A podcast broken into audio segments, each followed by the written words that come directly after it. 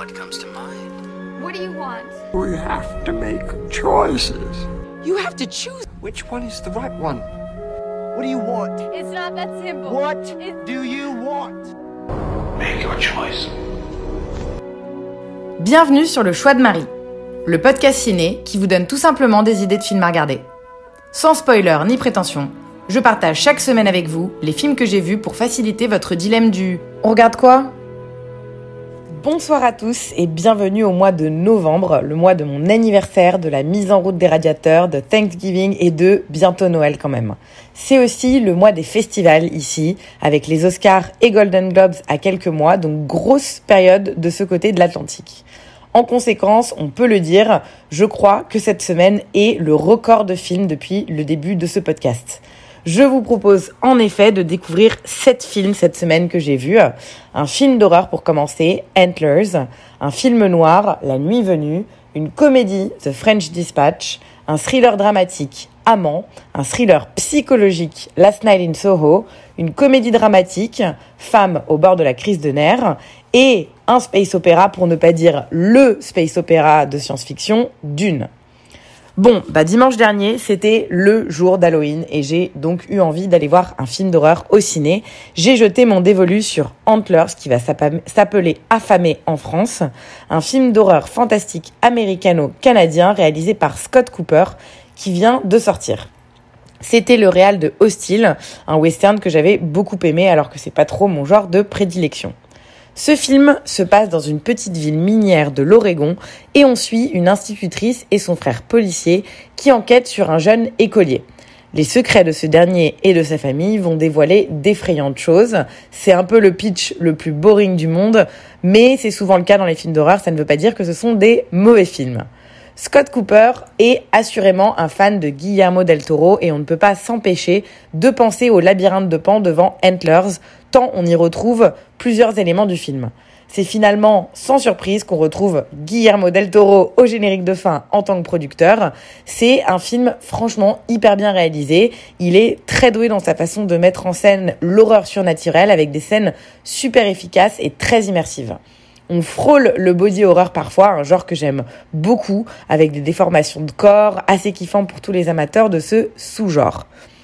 Ce que j'ai aimé aussi, c'est la façon dont l'horreur surnaturelle est mise en parallèle avec l'horreur du quotidien. On est vraiment plongé dans une ambiance poisseuse et sombre de A à Z. Il y a un vrai taf pour réussir à ancrer le fantastique dans des éléments plus concrets et tangibles du quotidien. Le point négatif réside dans l'aboutissement du scénario. On ne nage pas dans l'originalité pure et dure. Le thème est finalement euh, traité avec assez peu de finesse et de subtilité. Les personnages sont efficaces, mais manquent un petit peu d'épaisseur et de, de backstory, pardon, ce qui fait qu'on a du mal à percevoir les enjeux euh, suffisamment euh, clairement dans le film, je trouve. Et résultat, ça nuit à l'immersion et donc à l'angoisse ressentie. Cast pas trop mal pourtant, même si c'est difficile euh, de rattraper des personnages mal écrits. Kerry Russell et Jesse Plemons jouent le duo frère-sœur à peu près convaincant. Ce sont de bons acteurs tous les deux, mais comme je le disais, c'est pas les personnages les plus intéressants à jouer. Jérémy T. Thomas, qui joue le petit Lucas, est très très bien. Il faut avouer que son physique atypique aide à bien accentuer euh, l'étrange. Bref, In fine, Antlers, c'est un film prenant au niveau de l'atmosphère, mais ça ne suffit pas pour en faire un chef-d'œuvre parce que le scénar est un peu bof. Il sort dans deux semaines, le 17 novembre prochain en France. Antlers ou Affamé, que je vous conseille uniquement si vous êtes de gros amateurs de films d'horreur, mais il reste totalement dispensable. C'est le festival du film français Colcoa en ce moment et j'ai donc eu l'occasion de voir des films français au ciné cette semaine, un vrai bonheur. La programmation était ouf. Mon emploi du temps ne m'a pas permis de voir tout ce que je voulais, mais ça fait vraiment du bien de changer d'air un peu. J'ai pu en tout cas me rattraper et voir La Nuit Venue que j'avais loupé au ciné à sa sortie. C'est un premier film de Frédéric Farucci sorti en 2020 qui raconte l'histoire de Jean, chinois immigré clandestin à Paris, ancien DJ devenu chauffeur de VTC la nuit. Il travaille depuis des années pour rembourser sa dette envers les passeurs et rêve du moment proche où il pourra refaire de la musique. Une nuit, il prend une passagère qui s'appelle Naomi, avec laquelle il va nouer une relation. J'ai été assez remarquablement euh, étonné euh, par le travail fait sur l'ambiance dans ce film, d'autant plus pour un premier film. Il a réussi à créer une ambiance lourde et tragique, teintée d'une énergie de survivre et d'une forme d'humanité vraiment incroyable. On se laisse volontiers plonger dedans et on ne voit pas le temps passer. Ça va sonner euh, très bourgeois, mais j'adore aussi redécouvrir Paris, ma ville de toujours, sous les yeux d'habitants que j'aurais probablement euh, jamais l'occasion de côtoyer. Ça permet de prendre un peu de recul sur nos vies et de découvrir une dure réalité bien éloignée de la nôtre. Donc pour ça, un grand bravo, le film est hyper efficace et vraiment très très bien fait. Après, c'est probablement l'un des scénarios les plus prévisibles du monde. Ne vous attendez pas à être surpris devant la nuit venue parce qu'il reprend absolument tous les codes et twists que l'on attend d'un film noir dramatique sur fond social. Alors j'ai pas trouvé ça dérangeant perso parce que comme je le disais, je me suis sentie totalement immergée dans l'ambiance, mais il faut dire ce qui est, le film n'aura pas la palme de l'originalité. Côté cast, on retrouve Camilla Jordana dans le rôle de Naomi que j'aime beaucoup personnellement. Elle est fraîche, elle apporte beaucoup de douceur et de caractère à la fois à ses rôles et j'ai trouvé vraiment qu'elle était très juste dans ce film. Mais la révélation, ça reste Guang Hyo qui joue Jin, qui est vraiment incroyable. On ressent très vite beaucoup d'empathie pour lui et son personnage, et il est vraiment euh, très très bien travaillé. Il a par ailleurs été nommé pour meilleur espoir masculin au César en 2021, un acteur à suivre je pense une mention spéciale que j'aimerais ajouter à la musique du film qui est incroyable et que j'écoute en boucle depuis mardi. Elles sont extrêmement bien choisies et composées par Ron, que je ne connais pas mais qui est visiblement un, compositeur assez connu. Et elle réussit vraiment à nous plonger dans une sorte de torpeur nocturne, nauséabonde et optimiste à la fois. César de la meilleure musique originale pour ce film, soit dit en passant. Ça résume assez bien in fine euh, ce film, brut et obscur avec une touche d'optimisme qui mérite le détour. Je pense qu'on entendra euh, reparler de ce réel sous peu. C'est vraiment très très encourageant comme film et je suis contente de l'avoir vu, bien que la narration manque un petit peu d'originalité. Voyez-le, laissez-vous plonger dedans et donnez-moi vos retours. Je serais vraiment curieuse de savoir ce que vous en avez pensé. La nuit venue est dispo en VOD à l'achat ou à la log sur Apple TV, Orange et Canal VOD. Sortie ciné très très attendue par tous pour le troisième film de la semaine, The French Dispatch, le dernier Wes Anderson. J'ai très clairement une passion pour son style, étant très attirée par les visuels symétriques et l'humour cynique. Donc j'attendais avec grande impatience ce dixième long métrage dont la sortie a été repoussée et repoussée et repoussée par le Covid. Nous sommes dans une ville fictive de France du XXe siècle. Le journal américain The Evening Sun possède une antenne nommée The French Dispatch à Ennui-sur-Blasé, une fausse ville de France donc.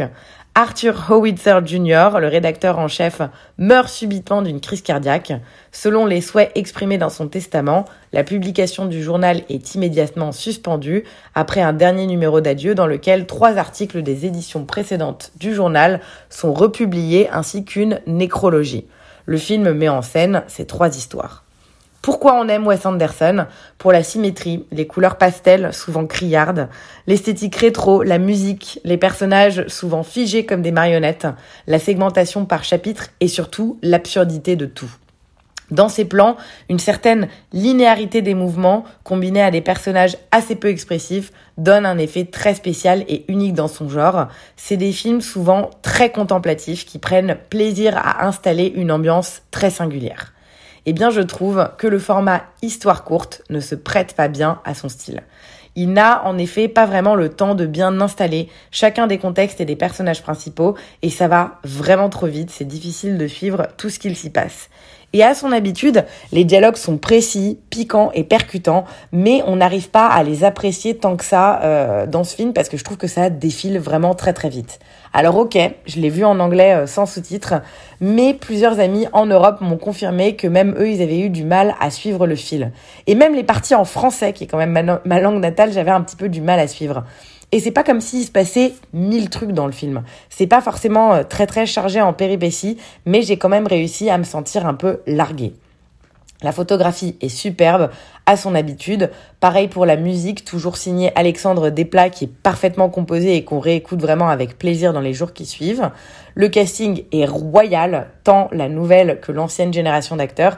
Je vais pas m'attarder beaucoup sur le sujet parce qu'il y a vraiment tout le monde dans ce film, côté français comme euh, américain. C'est assez impressionnant et ce vraiment jusqu'à la dernière minute du film. Mais c'est dommage que l'histoire, ou plutôt euh, les histoires, soient assez inégales, sans réelles émotions et ça donne un film assez banal au final en dehors du look Wes Anderson. Voilà, j'aurais vraiment adoré aimer ce film et vous le recommander, mais j'ai été quand même un petit peu euh, déçue. Je trouve les critiques quand même un peu dures. Il se fait démonter ici, et c'est pas non plus un film catastrophique, mais c'est clairement en dessous de ce qu'on a pu voir, surtout chez Wes Anderson.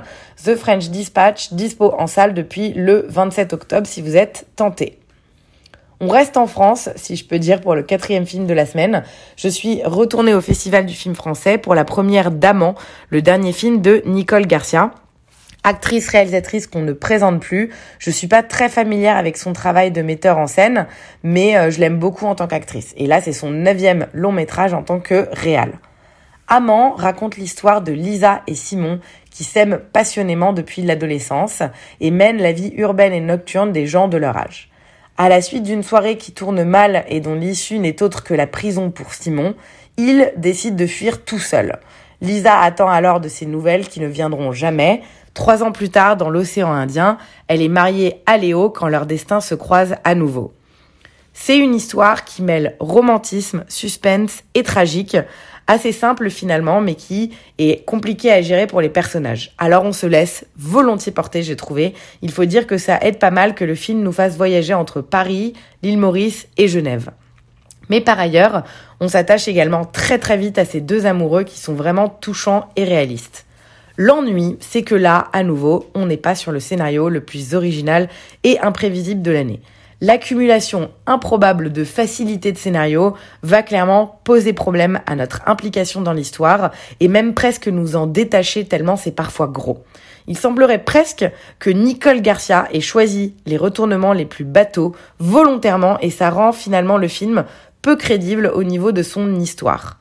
Je crois que c'est la, beauté du couple qui m'a maintenu en haleine parce qu'il est par ailleurs très très bien interprété.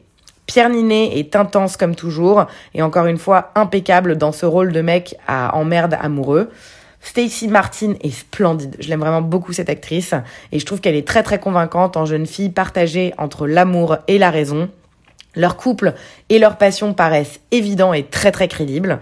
Enfin, on a Benoît Magimel dans un rôle plus discret qui confirme qu'il est parfait dans des regards et des non-dits. Ils sont vraiment tous les trois complémentaires et authentiques, ce qui rend leurs interactions euh, hyper crédibles. C'est vraiment un film qui est très bien écrit du point de vue personnage. La photographie est jolie, donc vraiment on ne s'ennuie pas et on prend du plaisir devant ce film. On a envie de savoir comment ça va se terminer, même si bon, on se sent quand même moins impliqué euh, devant certaines énormités. Voilà, c'est un thriller marital efficace qui ne restera pas gravé dans les annales mais qui a le mérite d'être divertissant et de nous plonger dans une ambiance film noir des décennies passées. Amant sort le 17 novembre dans deux semaines en France. Vendredi, c'était mon anniversaire. Et je me suis chauffée pour aller voir un film que j'attendais depuis longtemps. Last Night in Soho, le dernier film d'Edgar Wright qui vient de sortir en salle. C'est un film d'horreur psychologique, donc euh, bien différent de son registre habituel qui est plutôt action comique avec des films comme Scott Pilgrim, Shaun of the Dead ou encore Baby Driver. Le film suit Eloise Turner, une étudiante en mode passionnée de l'époque des swinging 60s, qui, durant la nuit, est mystérieusement transportée dans les années 60, où elle observe Sandy, une chanteuse montante. Elle va alors découvrir les sombres secrets de la jeune femme. Il y a une grosse grosse promo qui a été faite autour du film, ça fait un moment qu'on en entend parler et que la bande-annonce absolument envoûtante envahit tous les écrans. J'étais euh, surexcitée à l'idée de le voir et j'ai pas du tout été déçue. Tout est maîtrisé de bout en bout. J'ai été totalement galvanisée par l'ambiance du film et n'en suis jamais sortie jusqu'à la fin. La photographie est magnifique, impossible de parler de ce film sans mentionner les couleurs, des lumières néons très prononcées, une ambiance rougeâtre utilisée de façon sublime, une distinction floue mais quand même reconnaissable entre les deux univers qui convient parfaitement au, au thème du film. Le scénario est prenant et bien écrit, on plonge pas à pas vers la folie et j'ai trouvé le basculement psychologique très très bien opéré. Le film monte progressivement en intensité et en tension, nous embrouille nous-mêmes pas mal jusqu'au point où on se demande si nous-mêmes on n'est pas devenus fous. Et surtout, le film part de fantasmes, du pouvoir du fantasme et de son penchant destructeur. J'ai souvent tendance personnellement à idéaliser les choses. C'est un thème qui du coup m'a énormément parlé. Comment est-ce que nos fantasmes peuvent parfois venir se substituer à nos vraies vies, être une source d'inspiration artistique, mais aussi nous perdre et nous mener à notre perte? C'est vraiment fascinant. La musique joue un rôle proéminent tout au long du film, surtout pour les scènes d'époque. En quelques notes, on est nous aussi plongé dans ce rêve et on s'autorise à s'évader. C'est très très puissant. Downtown, c'est vraiment une de mes chansons préférées, soit dit en passant, et elle est utilisée en fil rouge pendant tout le film. C'était absolument formidable. Le casting est brillant et les actrices Thomasine McKenzie et Anya Taylor-Joy sont toutes les deux très très convaincantes et magnifiques à l'écran. La première qu'on avait découvert dans Jojo Rabbit et dans Old est facilement identifiable. On subit euh, on, avec elle toute la peur et, la traumatisme du, et le traumatisme du, du viol et de la folie en pleine face. C'est très très puissant. Et la deuxième est envoûtante à son habitude, celle dont on n'arrive pas à détacher nos yeux depuis The Witch, Queen's Gambit ou Split. C'était euh, un move brillant de les caster euh, toutes les deux, surtout elle, pour continuer à nous plonger dans cette ambiance détachée de toute réalité. Voilà, plus qu'emballée comme vous pouvez euh, l'entendre, j'ai été euh, conquise par ce film. Je dois avouer que les 20 dernières minutes sont un peu décevantes, pas tant dans le dénouement de l'histoire, mais dans le, manque, de subtilité. C'est un petit peu euh, gros dans le traitement, alors que tout le film se déroulait vraiment avec une extrême délicatesse. Ça n'enlève rien au kiff intersidéral qu'a été ce film pour moi, que je vous recommande chaudement. Il est sorti en salle le 27 octobre en France, donc filez le voir. Il en reste deux, accrochez-vous. Avant-dernier film de la semaine vu dans le cadre de mes cours, le septième film de Pedro Almodovar, Femme au bord de la crise de nerfs, sorti en 1988. Film espagnol donc, mais il s'agit du premier succès international du cinéaste. Il a été sélectionné parmi les meilleurs films étrangers de l'année dans plusieurs pays, notamment aux Oscars. L'histoire ne vend pas un rêve de fou. C'est plus un film d'ambiance et de situation qu'avec un synopsis euh, extrêmement prenant. On suit Peppa, une actrice de doublage qui vient de se faire plaquer par son amant et partenaire Ivan. Elle se retrouve à essayer de le reconquérir, mais plusieurs péripéties et coïncidences viennent se dresser sur son chemin. Le fils d'Ivan et sa fiancée viennent visiter l'appartement. Son ami Candela débarque affolée après avoir réalisé que son petit ami allait, allait faire sauter un avion. La femme d'Ivan surgit avec un revolver. Bref, un joyeux bordel très traditionnel du cinéma d'Almodovar. Effectivement, on retrouve des similarités avec pas mal de ses œuvres par la suite. Une série de personnages dont les vies se percutent, s'en mêlent, tous discutent énormément, les couleurs sont vives, les personnages sont sanguins. Finalement, le plot importe peu, mais comme je le disais, c'est un film d'ambiance, de répliques et de situations. C'est pas mal, assez captivant parce que finalement, on a assez hâte de voir le prochain bourbier dans lequel Peppa va se retrouver. L'histoire n'a pourtant rien d'extraordinaire, mais ça se laisse regarder. C'est une, comédie, pardon, vaudevillesque, plutôt bien menée, légère et colorée. Ça reste assez anecdotique comme film, je trouve, au vu de, de la carrière extraordinaire qu'il a eue par la suite. Mais Almodovar réussit à crier son amour pour ses acteurs et leurs personnages haut en couleur. On y retrouve sa patte visuelle, presque kitsch, qui apporte toujours un, côté quasi surréaliste à ses histoires, et aussi bien sûr une intrigue qui met une nouvelle fois au premier plan des personnages féminins et son amour pour les femmes. J'ai pourtant un petit peu de mal à comprendre pourquoi est-ce que celui-là lui a valu une renommée euh, mondiale. C'est loin d'être son meilleur, mais il faut croire qu'ils ont su repérer son talent et que ça devait déjà être assez novateur pour l'époque. Bien joué, on y retrouve ses acteurs fétiches en version jeune. Carmen Mora, Antonio Banderas, Rossi De Palma, Julieta Serrano. J'ai pas grand chose de plus à ajouter sur ce film en vrai. Il est loin d'être indispensable, je vous le conseille pas forcément parce que je pense qu'il y a vraiment bien mieux dans la filmographie, d'Almodovar. S'il passe à la télé ou dans l'avion, pourquoi pas, mais pas besoin de le rechercher activement. Il est dispo, cela dit, en VOD sur Orange, Canal VOD et la Cinétech si vous êtes tenté. C'était Femme au bord de la crise de nerfs. Dernier film de la semaine et pas des moindres, il était temps pour moi de voir enfin Dune de Denis Villeneuve que vous avez tous déjà vu depuis un moment. Il est sorti il y a deux semaines ici, mais ma mauvaise grippe ne m'a pas permis de m'y atteler plus tôt.